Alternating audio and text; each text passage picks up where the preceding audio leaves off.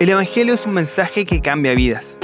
Bienvenidos a este espacio de enseñanza, donde conversaremos junto al hermano Juan Isaías y los pastores Hernán Contreras y Manuel Rivas sobre las enseñanzas que Jesús nos ha dado para ir y hacer discípulos.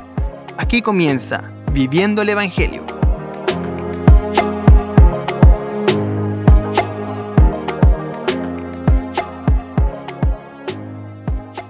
Bien hermanos, eh, sean muy bienvenidos, muy bienvenidas a este nuevo capítulo de su programa Viviendo el Evangelio.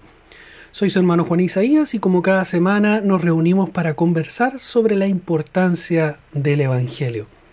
Les recordamos también que pueden encontrarnos en nuestras redes sociales como Ministerio Armonía, como así también en nuestra página web armonía.cl. Y como ya de costumbre no me encuentro solo, sino que me acompañan dos queridos pastores, Pastor Hernán Contreras y Pastor Manuel Rivas. Pastores, sean muy bienvenidos. Pastor Manuel. Muchas, muchas gracias, eh, Juan. Justo me dio carraspera, pero gracias a Dios bien saliendo de un resfriado. Pastor Hernán, bienvenido.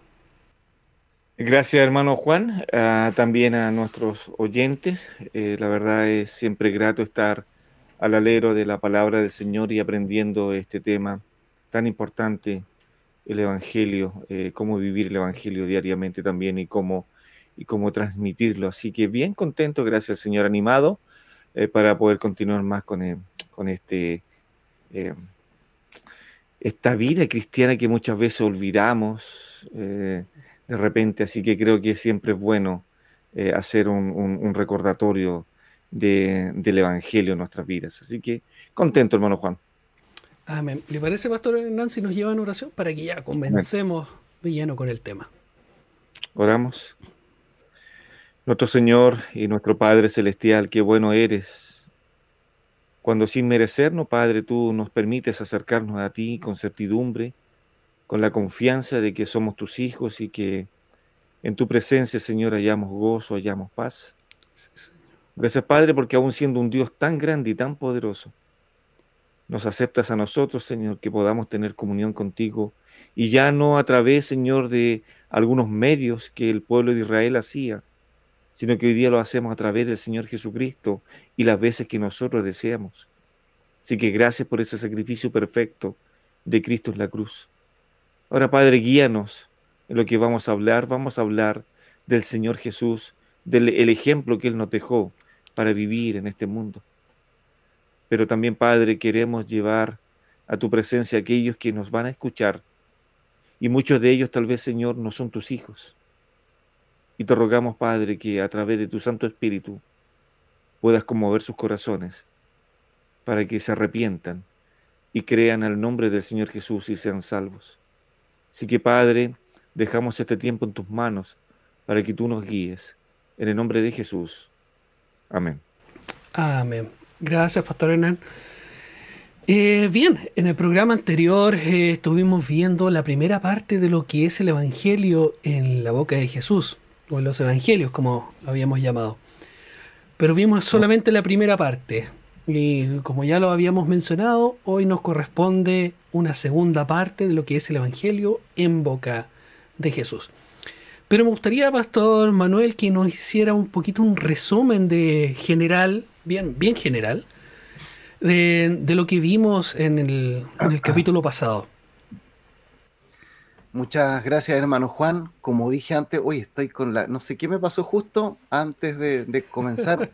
empezó una picazón en la garganta, así que discúlpenme también los, los oyentes. Y bueno, la semana pasada comenzamos a hablar de eh, el Evangelio en la boca del Señor Jesucristo y ahí estuvimos viendo en los Evangelios, ¿no es cierto? Em, eh, específicamente cómo se habla acerca de esta buena noticia que es el Evangelio. Pero anteriormente a eso, eh, señalamos que en el libro de Isaías encontrábamos el concepto de la buena noticia del Evangelio, que significa considerar a, Dios como el rey de nuestras vidas. Y en esa oportunidad estuvimos leyendo en primer lugar Isaías 52.7, que dice, cuán hermosos son sobre los montes los pies del que trae alegres nuevas, del que anuncia la paz, del que trae nuevas del bien, del que publica salvación, del que dice a Sión, tu Dios reina. Es decir, la buena noticia tiene que ver con considerar al Señor, a nuestro Dios, como el rey de nuestras vidas. Mm. Y en segundo lugar, en Isaías capítulo 61 dice eh, el versículo del 1 al 3, pero específicamente el 1 dice, el Espíritu de Jehová el Señor está sobre mí, porque me ungió Jehová, me ha enviado a predicar buenas nuevas a los abatidos. Y decíamos de ese, de ese segundo pasaje que la buena noticia del Evangelio es para aquellos que están quebrantados de corazón. Y es por eso, digamos, que el Evangelio tenemos que llegar hasta el Antiguo Testamento. Ahí es donde estuvimos entonces rastreando esto del Evangelio en el libro de Isaías. Eh, Pastor Hernán, ¿algo más que agregar ahí dentro del resumen? Ah, sí, yo creo que hay muchas cosas más, hermano Juan, al respecto. Bueno, hermoso ver el tema de cómo ya el profeta Isaías eh, hablaba de esto, pero también, eh, haciendo un resumen, la palabra evangelio aparece alrededor de 106 veces en el Nuevo Testamento, una cantidad enorme de cómo aparece esta palabra en, en estos libros. En los primeros eh, evangelios, ya sea Mateo, Marco y Lucas, aparece 18 veces y simplemente aparece con el concepto evangelio. Un ejemplo de ello, mis hermanos, por favor, abran sus Biblias ahí en Lucas eh, capítulo 9, versículo 6, donde dice, saliendo, eh, pasaban por todas las aldeas, anunciando el evangelio y sanando por, por todas partes. En otra parte también hay en Mateo capítulo 24, Vayan ahí, hermanos. Versículo 14, eh, dice ahí también Mateo, y será predicado este evangelio del reino en, eh, en, el, en, el, mundo para testimonio a todas las naciones, y entonces vendrá el fin. Pero también vimos cuán bendecido era el, eh, esto, este tema de cómo el, el, doctor Lucas habla de estos cinco cánticos, que, que a propósito, hermano Juan, una hermana escribió, y le respondí en forma inmediata que le faltaba el quinto cántico. Así que ahora, para que no le falte, mm. le voy a, se lo voy a volver a mencionar ahí ah, con la cita No, no, no, no, no a cantar. Ah. Para nada. Quedamos con el pastor Manuel ahí entusiasmado, dijimos va a cantar. bueno, creo que no haríamos un buen, un buen dúo ahí los dos. Em, mejor ahí con la palabra del Señor al respecto. Fíjese que los cinco cánticos que el que habla Lucas trae una tremenda bendición. Si los hermanos pudieran tomar atención a esto y leerlos, es eh, eh, una riqueza que el Señor nos deja al respecto. El, primer cántico eh, va ahí en, Lucas capítulo 1, versículos 39 al versículo 45, que se le denomina el cántico del amor. Ah, el segundo cántico lo encontramos ahí en Lucas 1, versículos 46 al 55, que le denominamos también el cántico de la fe y ya luego avanzando el tercer cántico, en, también en Lucas 1, versículos 68 al 79, el cántico de la esperanza. Y ya luego pasamos al capítulo 2, versículo 14, el cántico de la adoración. Y por último, Lucas capítulo 2, versículos 29 al versículo 32, el cántico de la sumisión. Juan, mira, antes de terminar este, esta parte, quisiera por favor hacer notar algo que lo hemos venido leyendo al respecto ahí en el libro de Isaías, que hay una gran diferencia, hay algo que si mis hermanos pueden abrir sus Biblia, vamos ahí por favor al, libro de Lucas, eh, capítulo 4, leímos del versículo 18 al versículo 19. Se lo voy a leer porque es importante compararlo con Isaías capítulo 61, versículos 1 y 2. Juan, dame este tiempo, por favor, para poder mencionar esta tremenda verdad que está aquí en, este Evangelio. ¿Por qué lo voy a decir? Bueno, déjame leer primero. Dice, el Espíritu del Señor está sobre mí, por cuanto me ha ungido para dar buenas nuevas a los pobres, me ha enviado a sanar a los quebrantados de corazón, a pregonar libertad a los cautivos y vista a los ciegos, a poner en libertad a los oprimidos y por favor tome nota el versículo 19, a predicar el año agradable del Señor. Hasta ahí llega y dice la palabra del Señor que el Señor después, el versículo 20, enrolló el libro y se lo dio al ayudante para que lo guardara. Por favor, queridos oyentes, vamos ahí al libro de Isaías, por favor, que es muy interesante ver esta porción al respecto porque nos va a enseñar algo importante. Quédese, por favor, con la última parte de lo que venimos eh, enseñando. Isaías, capítulo 61 versículos 1 y versículo 2. Y va a notar, ustedes queridos hermanos, que hay una grande, falta algo que el Señor no leyó cuando le pasaron el libro. Leamos ahora Isaías porque el Señor tomó esta porción del libro de Isaías. Dice, el Espíritu de Jehová, el Señor está sobre mí. Estoy leyendo Isaías 61.1. El Espíritu de Jehová, el Señor está sobre mí porque me ungió Jehová, me ha enviado a predicar eh, buenas nuevas a los abatidos, a vendar a los quebrantados de corazón, a publicar libertad a los cautivos y a los presos, apertura de la cárcel. Pero note el versículo 2, a proclamar el año de la buena voluntad de Jehová, pero dice Isaías después, y el día de la venganza del Dios nuestro. El Señor Jesucristo no lo mencionó a esto. Y esto es una gracia de parte del Señor. Cuando vino Él, esta buena noticia no vino en el son del día de venganza del Dios nuestro. Y eso, si usted lo compara con, con, Lucas, el Señor, Lucas capítulo 4, versículo 19, solamente el Señor llega hasta la parte donde dice a predicar el año agradable del Señor.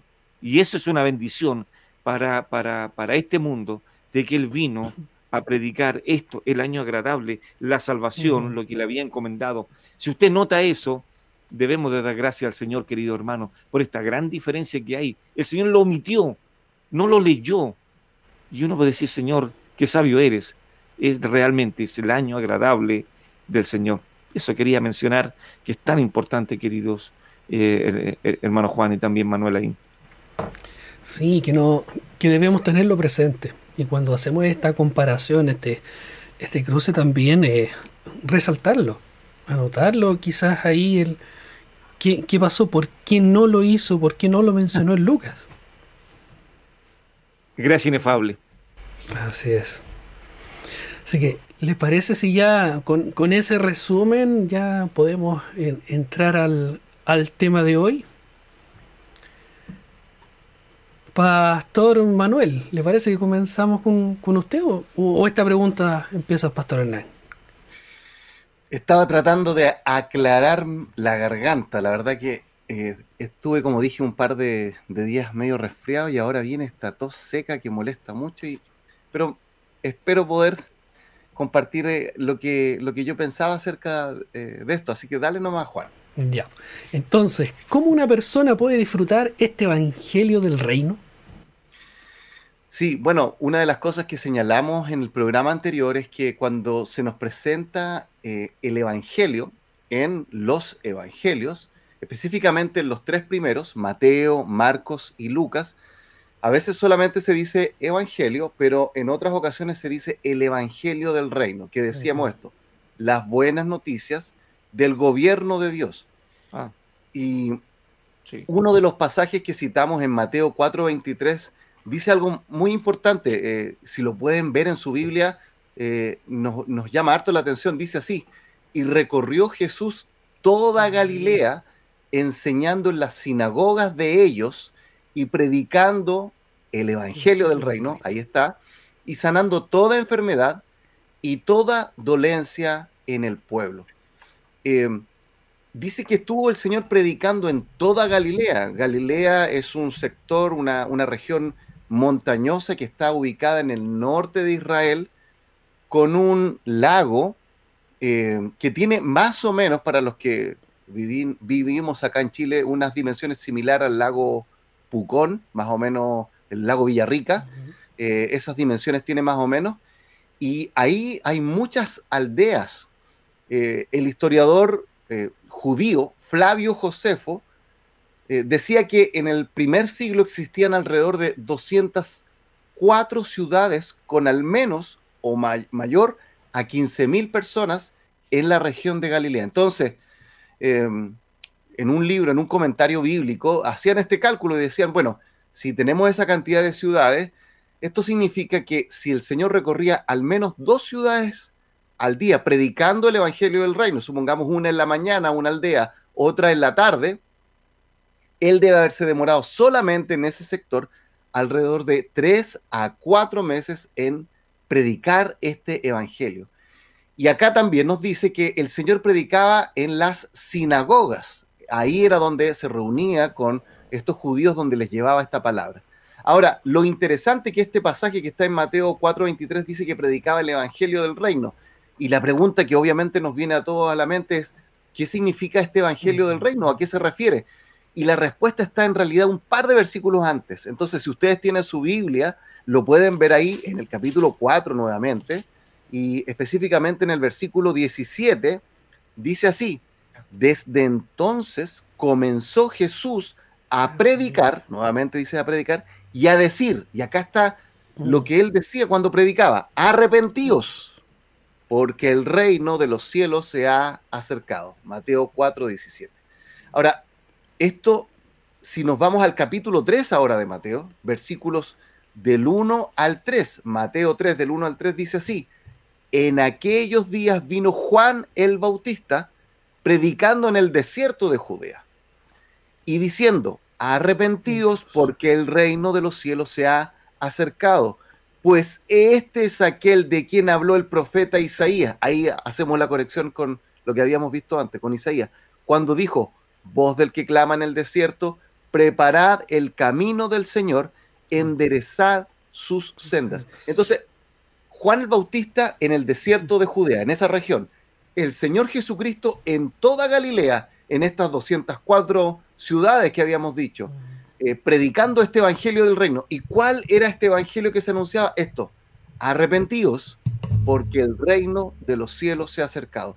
Entonces, Juan, contestando tu pregunta, ¿cómo una persona puede disfrutar de este evangelio del reino? Y la respuesta es esto, el arrepentimiento es una condición necesaria para poder disfrutar del evangelio del reino.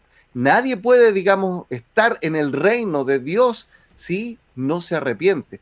Y acá me gustaría dar un par de citas y luego también eh, me gustaría también escuchar los comentarios y, aplicaciones que, tendrá Hernán respecto a esto, pero algunos pasajes nos muestran que eh, el anuncio del mensaje de Dios tenía mucho que ver con esto del arrepentimiento. Por ejemplo, nuevamente en Mateo, capítulo 9, versículo 13, el Señor Jesucristo dijo, id pues y aprended lo que significa, misericordia quiero y no sacrificio, porque no he venido a llamar a justos, sino a pecadores al arrepentimiento.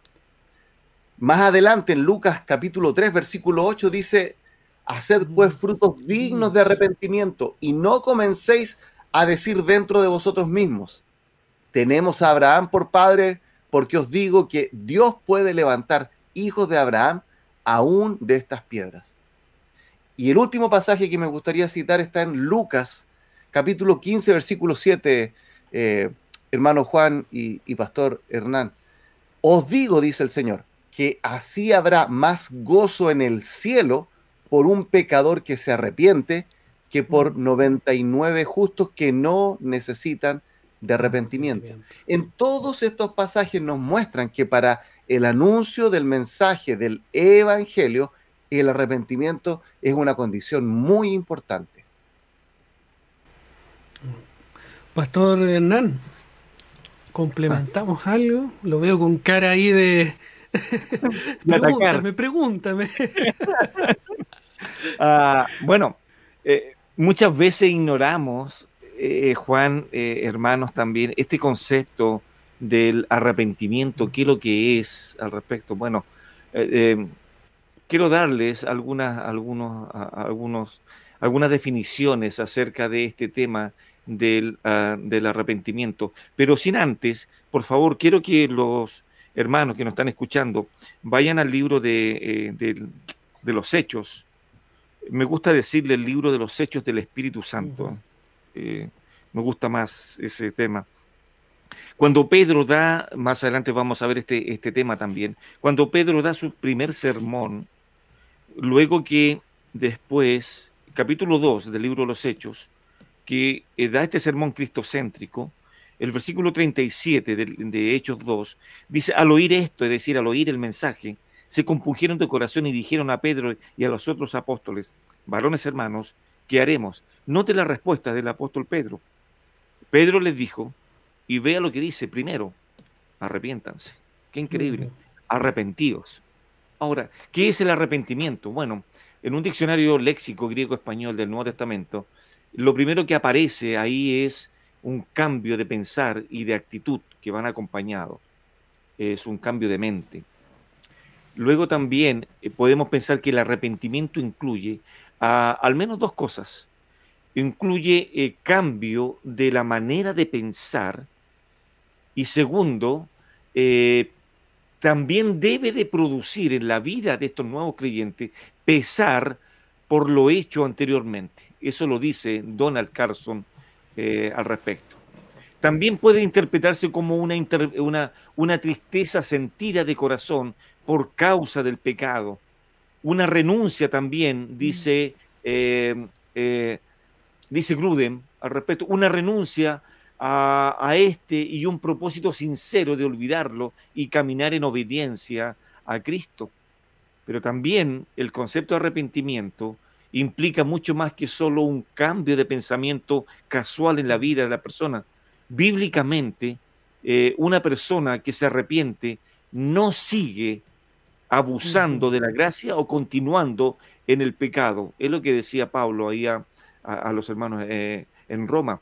El arrepentimiento es volver del pecado y siempre resulta en un cambio de comportamiento. Eso lo dice eh, John MacArthur. Pero quiero agregar al menos tres, tres puntos más en esto, eh, eh, Juan. la acción del arrepentimiento solo, y tú por favor tomen nota, hermano, la acción del arrepentimiento, ¿quién produce el arrepentimiento en la vida de los seres humanos? Es solamente el Espíritu, Santo. Vea por favor, si podemos ver ahí en, Efesios, en el, en el capítulo 1, en el versículo 3, vea la secuencia hermosa que hay al respecto. En él también vosotros, dice Pablo, habiendo oído la palabra de verdad, el evangelio de vuestra salvación, y habiendo creído en él, fuisteis sellados con el Espíritu Santo de la promesa o con el Espíritu de la promesa. Mm. Por lo tanto, la acción, vuelvo a repetir, la acción del arrepentimiento solo es producido por el Espíritu Santo. Eso debemos dejarlo muy claro. Ahora, quisiera también mencionar una gran diferencia que mm, de aquí no, no nos podemos equivocar, eh, queridos hermanos. Debe notarse una gran diferencia entre arrepentimiento y remordimiento, que son dos términos parecidos tal vez, pero muy distantes en sus significados y en las consecuencias de esto. El primero, es decir, el arrepentimiento, ya lo dije, es producido únicamente por el Espíritu Santo con el único propósito de acercar al hombre pecador, perdido, y acercarlo a Dios, y que posteriormente este hombre pecador viva para Dios. En cambio, el remordimiento es producido por el hombre con una, con una muy poca durabilidad en el tiempo. Quisiera por favor que vamos a Mateo, capítulo 27, y ahí voy a dar un ejemplo tal vez de este tema. Eh, Mateo capítulo 27, versículo 3, donde explica muy bien este término y después, por favor, quiero, le, eh, quiero traducirlo como lo traduce la, la, versión de las Américas. Eh, Mateo 27, 3, entonces hablando de Judas, entonces Judas, el que le había entregado, viendo que era condenado, devolvió arrepentido las 30 piezas de plata a los principales sacerdotes y a los ancianos. La versión de las Américas y la versión de la NTV no traduce que Judas se arrepintió, lo traduce que Judas se, eh, se tuvo remordimiento. Entonces así lo traduce la versión de las Américas y la versión de la NTV. Entonces, y, siguiendo en esta línea, hermano Juan, para poder captar bien la diferencia entre arrepentimiento, que es, que es producido por el Espíritu Santo, con consecuencias que ya vimos anteriormente, que lo había dicho Manuel también, entonces el remordimiento lo podemos ver claramente en Judas, Increíble que Judas no llamó al Señor en, en ese momento cuando lo estaba entregando, no le llamó Señor. Que a propósito, el término Señor significa kiuros, significa dueño, soberano, amo. ¿Y sabe lo que le dijo Judas al Señor? Rabino. rabino. Así dijo, rabino. Y el Señor, cuando veía que se venía acercando Judas, le dice, amigo, ¿a qué vienes? O camarada, o compañero, le dice. Ahora e, es interesante hasta dónde llega la hipocresía de Judas. Fíjese que se hizo notar en Judas su hipocresía cuando el Señor preguntaba, recuerdan ustedes cuando el Señor eh, eh, citó a los suyos ahí en, el, aposento alto, y iba a celebrar la, Pascua, y el Señor, eh, él, menciona, dice, uno de ustedes me va a entregar. Y cada uno comenzó a decir, seré yo Señor, seré mm. yo Señor, cada uno de ellos. Pero note algo, la hipocresía de, Judas. Por favor, vaya ahí a Mateo, capítulo 26, donde vamos a ver un ejemplo claro de esto. Capítulo 26, versículo 15, dice, y él les dijo, hablando eh, Judas a las autoridades, ¿qué queréis? Eh, ¿Qué me queréis dar? Y yo lo entregaré. Y ellos le mm. asignaron 30 piezas de plata. Y desde entonces buscaba oportunidad para entregarle. Note por favor ahora, queridos hermanos, vayan al libro de Lucas, capítulo 22, versículos 1 al versículo 6. Estaba cerca la fiesta de los panes sin levadura, que se llama la Pascua, y los principales sacerdotes y los escribas buscaban cómo matarle, porque temían al pueblo. Y entró Satanás en Judas, por, por sobrenombre Iscariote, el cual era uno de los números, eh, del número de los doce. Y este fue y habló con los principales sacerdotes y con los jefes de la guardia de cómo se lo entregaría. Ellos se alegraron y convinieron en darle dinero. Y él se comprometió y buscaba una oportunidad para entregárselo a espaldas del pueblo. Mm. Note lo siguiente, que después que, que Judas recibió el dinero, fue al aposento alto y celebró la primera parte de la, de la, de la Pascua y ahí hipócritamente él decía, Señor, ¿seré yo? ¿Seré yo? Cuando él ya había recibido las monedas. Él ya las tenía en su poder. Eh, Juan, imagínate Manuel eso. Él ya tenía el dinero en sus manos y después va a celebrar la Pascua con el Señor y le dice, ¿seré yo Señor? Entonces, cuando ahí uno produce claramente y puede entender la gran diferencia entre lo que es el remordimiento y lo que es un verdadero convertimiento o un verdadero arrepentimiento. El arrepentimiento trae frutos perdurables en el tiempo y que lo produce el Espíritu Santo. Creo que, Juan, podemos graficar esto hermoso de cómo eh, podemos contemplar este, esta gran diferencia de arrepentimiento con remordimiento. Sí, gran verdad en ello, querido pastor, eh, que muchas veces eh, se ve o se hacen las cosas en, en, ese sentido, como en el remordimiento, pero realmente un verdadero arrepentimiento no lo hay, porque vuelven a, hacer lo mismo.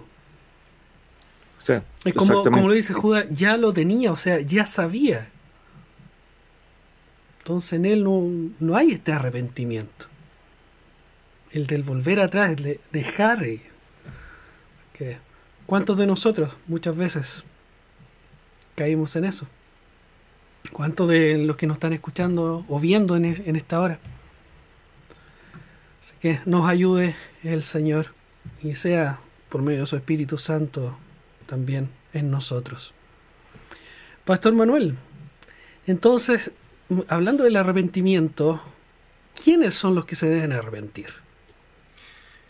Sí, me gustó mucho lo que, lo que decía recién Hernán. Nos ayuda a entender la importancia que tiene esto y que, eh, por ejemplo, en el caso de Judas, siendo que él estaba con el Señor físicamente, ¿sí? Eh, eso no significaba que él estaba eh, en una relación correcta con el Señor. Ahora, ¿Qué es lo que hemos dicho hasta ahora? Que el Evangelio es una buena noticia, este es el Evangelio del reino, es decir, es la buena noticia del gobierno de Dios, pero para poder entrar en él, tanto eh, Juan el Bautista como nuestro Señor Jesucristo dice, arrepentidos porque el reino de los cielos se ha acercado.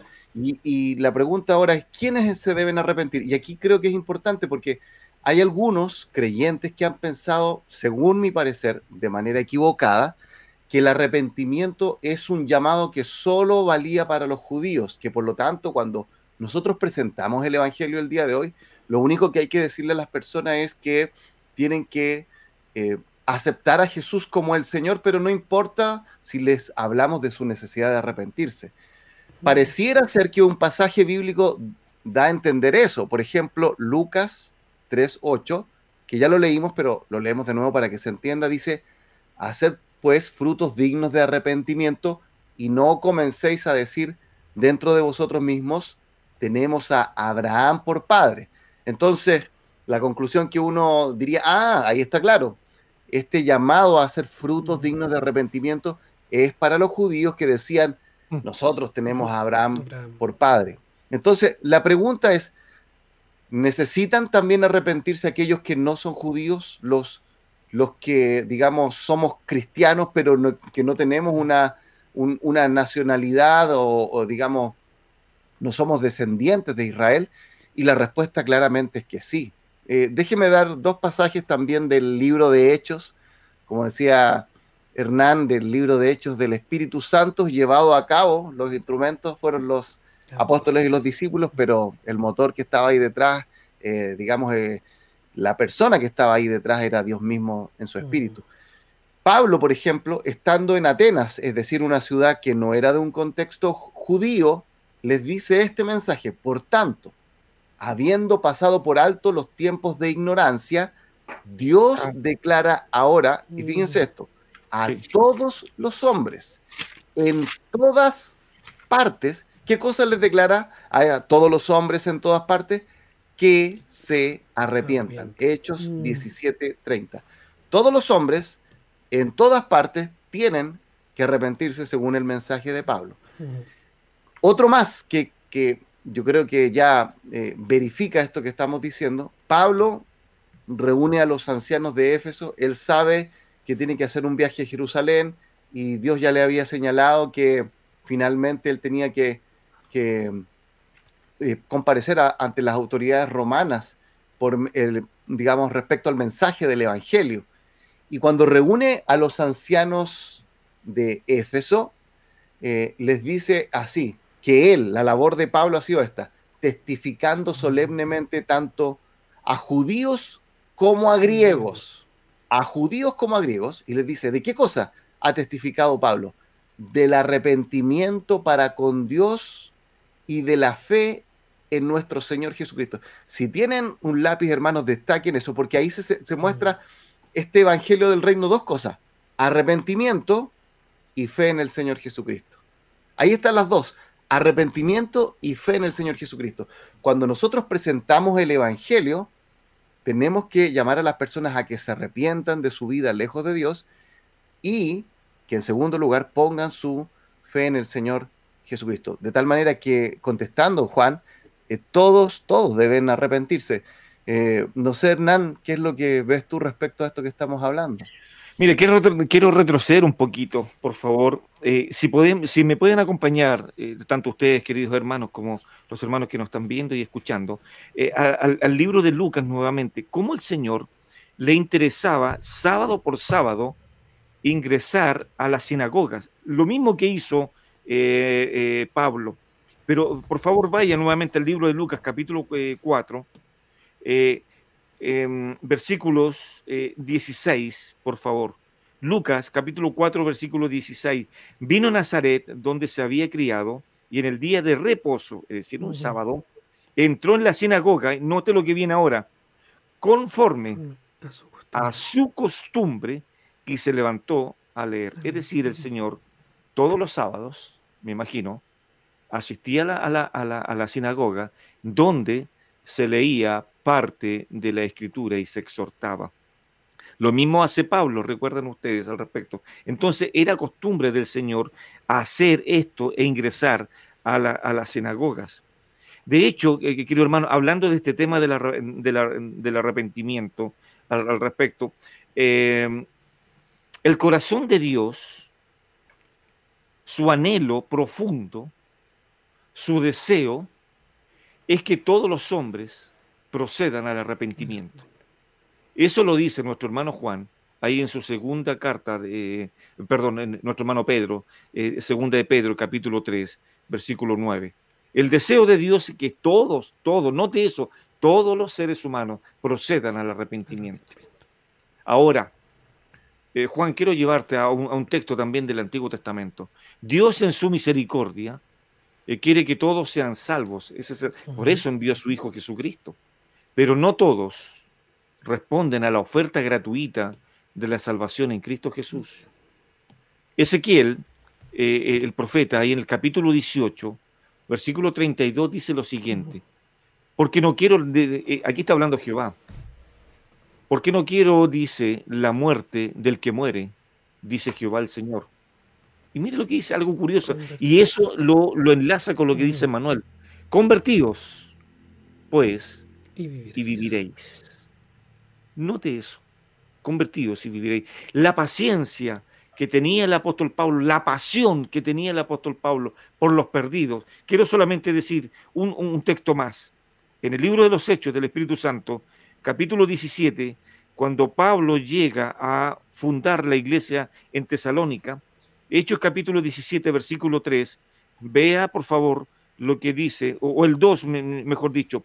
Y Pablo, como acostumbraba, fue a ellos y por tres días de reposo discutió con ellos. ¿Qué discutió con ellos? E, este término discutir no es acaloradamente, sino que es intercambiar ideas, declarando, versículo 3, y exponiendo por medio de las escrituras que era necesario que el Cristo padeciese y resucitase de los muertos y que Jesús, a quien yo os anuncio, decía él, es el Cristo. Y el resultado, y algunos de ellos creyeron y se juntaron con Pablo y con Silas, y de los griegos piadosos, gran número, y mujeres nobles, no pocas. Manuel lo dijo eh, hace poco atrás, se creía que solamente con, creer en, el Señor Jesucristo y sin arrepentirse, eso no es la mezcla perfecta. La mezcla perfecta es creer en el Señor Jesucristo, arrepentirse de su pecado, obtener el perdón de Dios y comenzar una nueva vida en Cristo. Ese es el tema. Por eso que Jehová no quiere la muerte del que muere, sino dice el Señor, convertíos pues y viviréis lindo razonamiento al respecto que podemos sacar esta, esta enseñanza, queridos. Eh, como que cuesta despegarse un poquito, pastora. ¿ah? Como que el tiempo ya nos va, así que yo creo que nos vamos directo o hacemos una pausa. ¿Qué les parece? No, vamos directo. Eh, yo creo que directo, si no, la garganta de Manuel no, no, no, no va a aguantar mucho. Vámonos directo entonces. si no, el tiempo después no nos va a alcanzar. Eh, eh, es que es increíble cuando uno ya, ya empiezan a, compartir de lo que es el Evangelio. Mm. Eh, realmente es como que se enciende, se, nota el, querer hablar, el querer expresar de una y de otra forma, el llevar a, a los hermanos que, que se entienda realmente lo que es el querer compartir. Y uno aquí también que lo está escuchando, eh, esas ganas de, de, querer continuar, como siga hablando, siga compartiendo, siga... Eh, realmente es algo que, que, va dando el Espíritu Santo. Eh, entonces, ¿es realmente importante el arrepentimiento para el Evangelio? Mm. Sí, bueno, la verdad, Juan, es que es esencial para el Evangelio. Como decíamos, no es un anexo, no es un apéndice, como por ejemplo cuando uno se compra, qué sé yo, alguna gente que le, encanta coleccionar autos, ¿no es cierto? Y le coloca ciertos chiches, ciertos accesorios, pero que no son principalmente el auto va a moverse igual si tiene eso o no. Hmm. En el Evangelio no sucede eso, el arrepentimiento es clave. Y me gustaría ponerme en el caso de personas que no son cristianas o que a lo mejor tienen una comprensión errónea y que a, veces podemos tener algunas ideas equivocadas de esto del arrepentimiento. Por ejemplo, alguien podría decirlo así, no me gusta esta idea del arrepentimiento. La iglesia solo debería hablar del amor de Dios, ¿no es cierto? ¿Para qué hablarle a la gente de que se tiene que arrepentir? Porque a la gente eso no le va a gustar. Por ejemplo, hay una actriz muy conocida, Liza Minnelli, que dijo esta frase, el arrepentimiento de ayer y el miedo al mañana pueden matarte.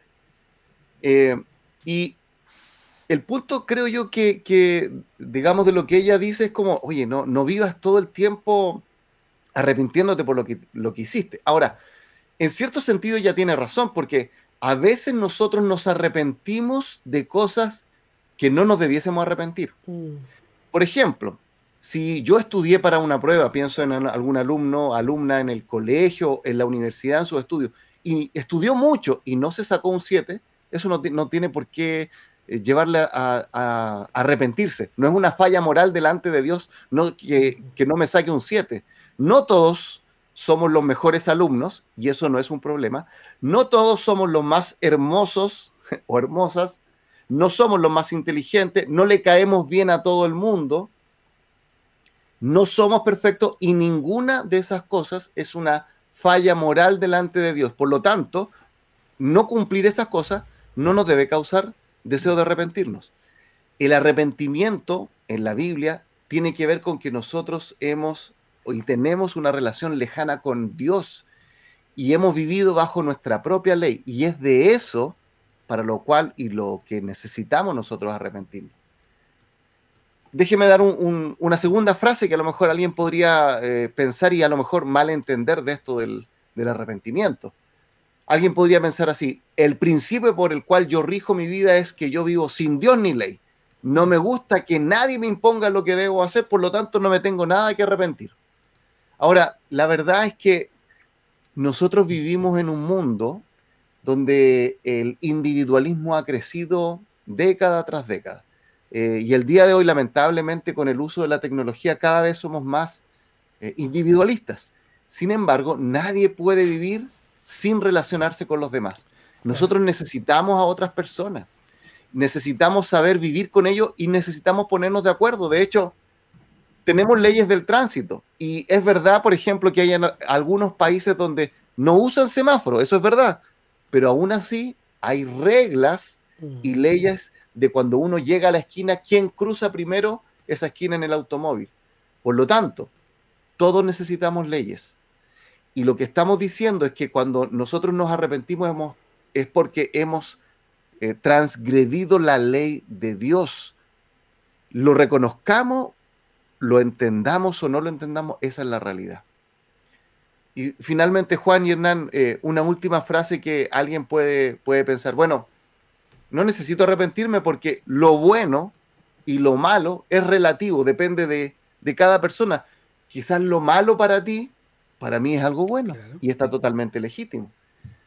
Y hoy día vivimos en lo que se conoce un relativismo moral. Cada cual dice o cree qué es lo bueno y lo malo. Pero eso no significa que no exista lo bueno y lo malo. De la misma manera que como existen leyes de la física, eh, por ejemplo, la ley de gravedad, ¿no es cierto? Nos guste o no nos guste, a lo mejor a alguno de nosotros nos gustaría lanzarnos del tercer piso y poder volar. Eh, no lo intente, por favor, en su casa. Eh, pero independientemente que nos agraden o no las leyes de la física, ellas están corriendo. Y de la misma forma, las leyes morales de Dios, a pesar de que a nosotros puede ser que no nos agraden, están vigentes. No dependen de lo que yo u otra persona pueda pensar. De tal manera que al reconocer esto, todos nosotros, y partiendo por mí, nos damos cuenta que hemos transgredido la ley moral de Dios y por lo tanto es esencial arrepentirse. Así es. Pastor Hernán, lo veo con... Lo digo, lo digo. Bueno, eh, encontré una, anécdota cristiana muy linda que se las quiero eh, leer eh, y me pareció muy curioso. Em, dice lo siguiente, Guillermo Dabson refirió en cierta ocasión esta historia para ilustrar cuán humilde debe mostrarse el alma antes de que pueda hallar la paz. Así lo dijo Guillermo Dapson.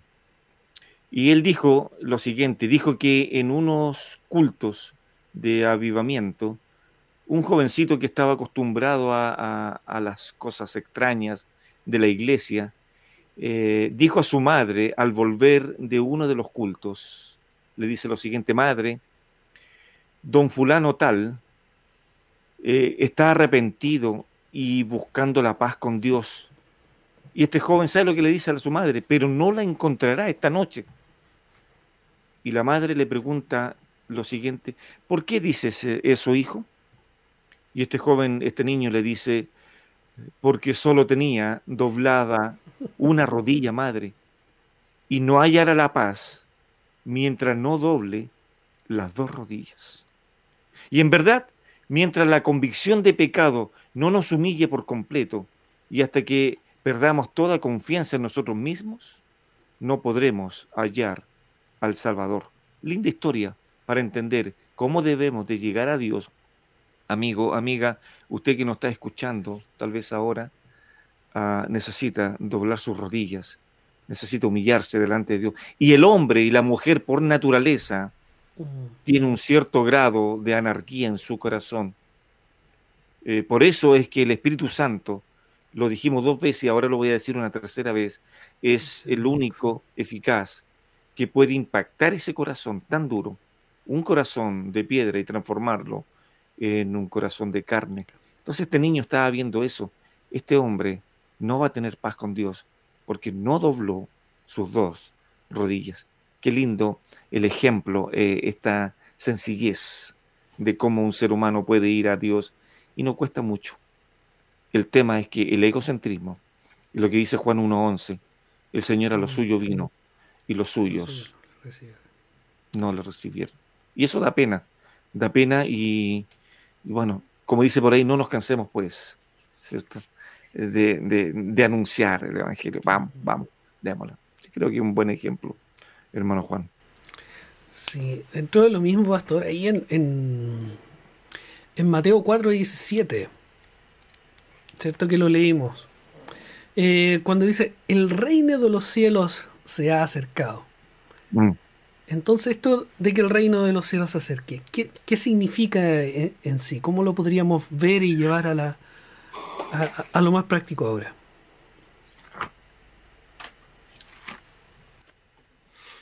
bueno, eh, eh, déjeme decirlo el texto de nuevo para que nos recordemos. El Señor Jesucristo empieza a predicar y dice, eh, Mateo 4:17, desde entonces comenzó Jesús a predicar y a decir, arrepentíos, porque esta es la causa, el reino de los cielos se ha acercado. Y ya hemos dicho, el, Evangelio, eh, el arrepentimiento es algo que no es optativo, no podemos decir si queremos o no queremos, es necesario. Eh, pero el Señor empieza a hablar acerca de esto del reino de los cielos, ya lo habíamos mencionado las veces anteriores, pero Él dice eh, que el reino de los cielos se ha acercado. Y una definición sencilla, lo habíamos dicho la semana pasada, es que el reino de los cielos es la esfera donde Dios ejerce su soberanía, su dominio. El reino de los cielos es una idea sinónima que aparece también en los evangelios como el reino de Dios, ¿ya? Ah. Ahora, la pregunta es, ¿qué significa que el reino de los cielos se haya acercado? Y aquí es, es importante también señalar y tener en cuenta esto que no todos los estudiosos bíblicos, aquellos que han profundizado en la palabra de Dios, están plenamente de, acuerdo en qué se refiere con esto del reino de los cielos. Creo que esto nos debe dar un, par de mensajes. En primer lugar, el primer mensaje es que si no todos están de acuerdo, hay que acercarse con un espíritu humilde a la palabra de Dios. Pero en segundo lugar, eso no significa renunciar a tratar de entenderla lo mejor y más claramente posible. No tenemos por qué renunciar a eso, sino que tenemos que seguir estudiando para poder comprender y entender lo que la palabra significa. Bueno, esta idea del el reino de los cielos se ha acercado en una primera posición significa, o para algunos significa que es un reino espiritual, que luego de que el Señor Jesucristo murió y resucitó, la iglesia ya está en un reino espiritual y que el reino de Dios se refiere a a esta esfera donde Dios está gobernando, que no tiene que ver con nada físico, sino que es solamente algo espiritual. Esa podríamos resumir la primera posición, ¿ya? Una segunda posición es que el reino de Dios, el reino de los cielos, es un reino físico y a la vez espiritual, que se inauguró con la primera venida del Señor, pero que será plenamente llevado a cabo en su segunda venida. Y a esto se le llama a veces también la posición del ya, pero todavía no. ¿ya? Mm. ya estamos, pero todavía no está pleno, una cosa así. es como un periodo de transición. Y la tercera posición es que el reino de los cielos es un reino físico que fue prometido a los judíos, pero debido a que ellos lo rechazaron, este fue ofrecido a los gentiles, a nosotros, los no judíos, y hemos recibido las bendiciones espirituales en Cristo y la manifestación plena del reino físico será en su segunda venida. Entonces podríamos decir que esta, esta posición dice, en, en realidad todavía el reino no está plenamente desarrollado. Ahora, estas son distintas posiciones. Yo personalmente, y esto es algo de cada cual, quizás como lo ha estudiado, eh, pienso que la segunda posición es la que mejor me representa. Y un pasaje que yo creo que respalda eso es Colosenses 1.13, que lo leo y dice, el cual, hablando de nuestro Dios, nos ha librado de la potestad de las tinieblas y trasladado al reino de su amado Hijo. Según lo que yo veo aquí, es que nosotros ya ahora actualmente estamos como cristianos en el reino de su amado Hijo, aunque no se ha manifestado todavía plenamente. Eh, quizás Hernán tiene una visión diferente, pero eso es lo, bonito que podemos complementar estas cosas que aprendemos de la palabra del Señor. Ah, bueno, no me hagas pecar contra ti, querido hermano. No, no, no, no. Yo, yo, yo realmente comparto también esta posición contigo. Em, y de hecho este tema del reino de los cielos se ha acercado eh, eh, constantemente, se está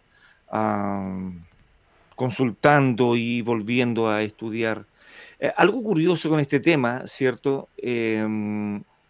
Los dos más grandes profetas que comenzaron su ministerio en esta tierra, estoy hablando de Juan el Bautista y el Señor Jesucristo, saben que comenzaron su ministerio con un propósito idéntico.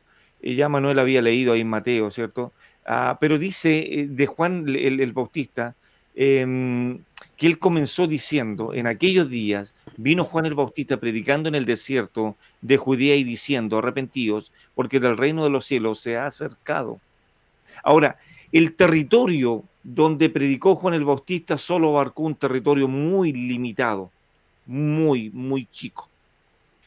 Ah, cuando llega el Señor Jesucristo y también menciona que el reino de los cielos se ha acercado y hay que arrepentirse, el mensaje del Señor Jesucristo no eh, se...